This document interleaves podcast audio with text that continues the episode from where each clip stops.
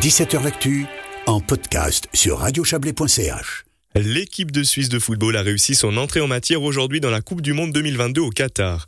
La Nati s'est imposée 1-0 face au Cameroun grâce à une réussite en seconde période de Brelembolo. Une rencontre qu'a sûrement suivi avec attention l'ancien international Stéphane Grichting. Bonsoir. Bonsoir. Ancien international, je le disais, 45 sélections, deux participations mondiales en 2006 et 2010. Alors commençons peut-être par parler du, match du jour, euh, Stéphane. Victoire 1-0, aucun but encaissé. Ça doit faire plaisir ça aux défenseurs que vous étiez.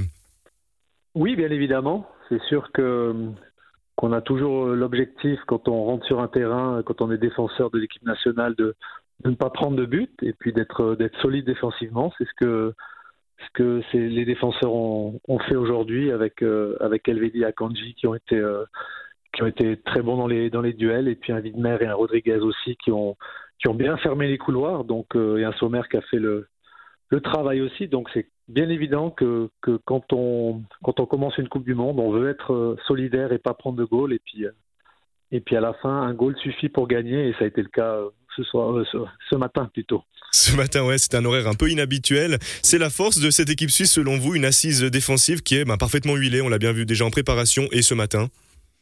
Oui, ça fait partie de, cet ancrage qui est, hyper important pour aller loin dans une compétition, bien évident.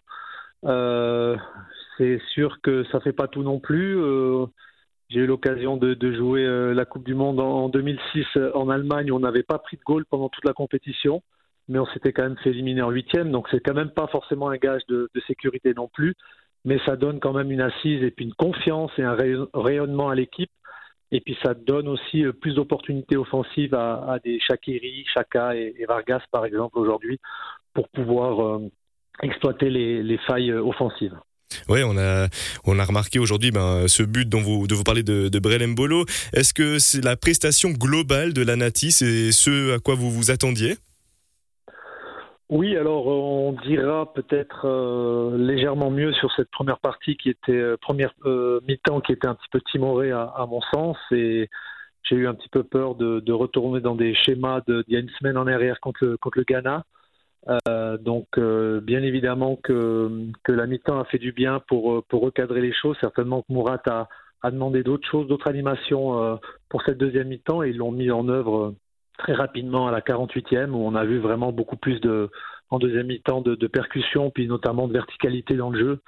C'est ce qui a posé un petit peu plus de problèmes. Et puis à partir du moment où, la Suisse gagne, a gagné 1-0 euh, le match a, changé et la physionomie du match a changé. Et puis le, Cameroun n'a pas su euh, emballer ce match et et prendre à défaut cette, euh, assise défensive euh, de la native. Ouais, un retour au vestiaire hein, qui, rappelle euh, celui de 2014 hein, contre l'Équateur, aussi le premier match de la compétition. La Suisse s'était finalement imposée 2-1. Stéphane Grichting, vous avez parlé du match contre le Ghana.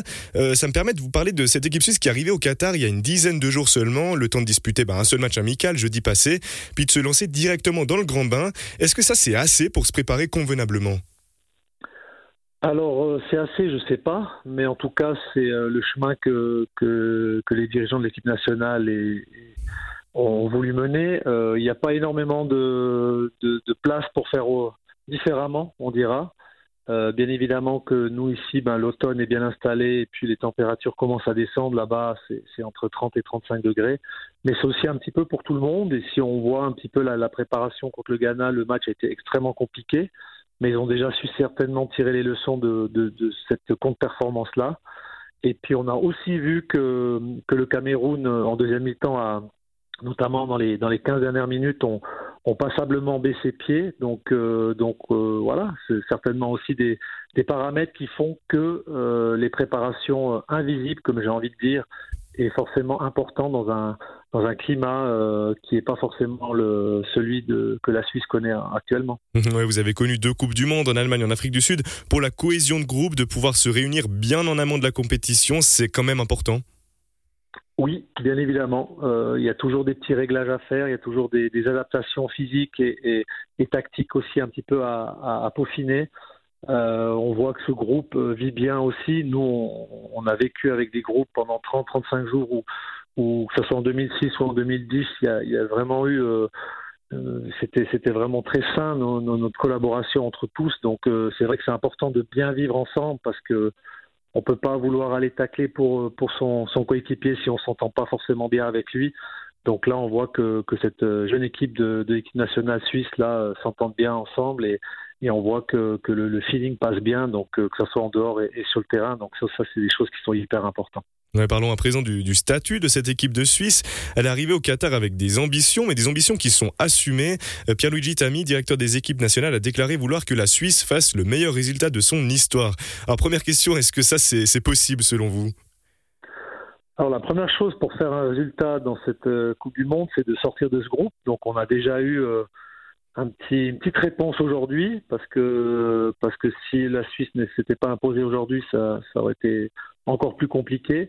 Donc euh, l'objectif vraiment premier, c'est de sortir de ce groupe. Ça c'est clair que ce sera déjà même pas évident, mais mais on est en bonne voie pour le faire. Et puis à partir de là, le, la Coupe du Monde change de visage. Et puis sur un sur des matchs de, directe, on, on, a très bien vu euh, pour cet Euro où, où la Suisse est capable d'éliminer des grandes nations euh, du football. Euh, mais bien évidemment que cette équipe-là, on a envie qu'elle passe encore un palier sur cette Coupe du Monde. Et puis nous, euh, supporters, on attend euh, forcément les, meilleurs résultats. voilà. Après, on voit qu'on a des joueurs qui, qui, sont, qui vont encore monter un petit peu en puissance. Et puis ça, ça donne aussi beaucoup d'espoir pour pour être performant déjà contre le Brésil mais pas que, parce qu'on sait que, que la finale pour nous, pour se qualifier, ce sera contre la Serbie. Il faudra être présent avant de, avant de voir plus loin et puis de, prendre cette fois, on dit souvent, les footballeurs disent toujours match après match, mais c'est vrai, euh, pour pouvoir euh, voir plus loin en huitième, euh, en quart et, pourquoi pas en demi.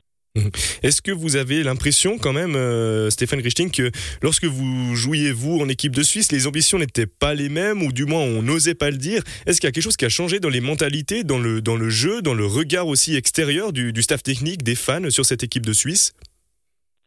Oui, bien évidemment. Quand on, quand on se qualifie chaque année euh, à chaque compétition, euh, que ce soit pour les Coupes du Monde ou pour les Euros maintenant depuis, euh, de, depuis de nombreuses fois, ben forcément le, le, statut de cette équipe nationale a changé.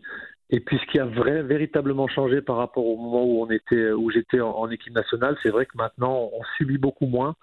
On a beaucoup de, de, de, de très bons joueurs de, ballon maintenant, qui n'était peut-être pas forcément le cas dans notre, à notre époque. Euh, on a des, des, tauliers qui, jouent euh, régulièrement la Champions League, qui jouent dans, des bons clubs aussi et qui jouent. Surtout ça, c'est aussi important.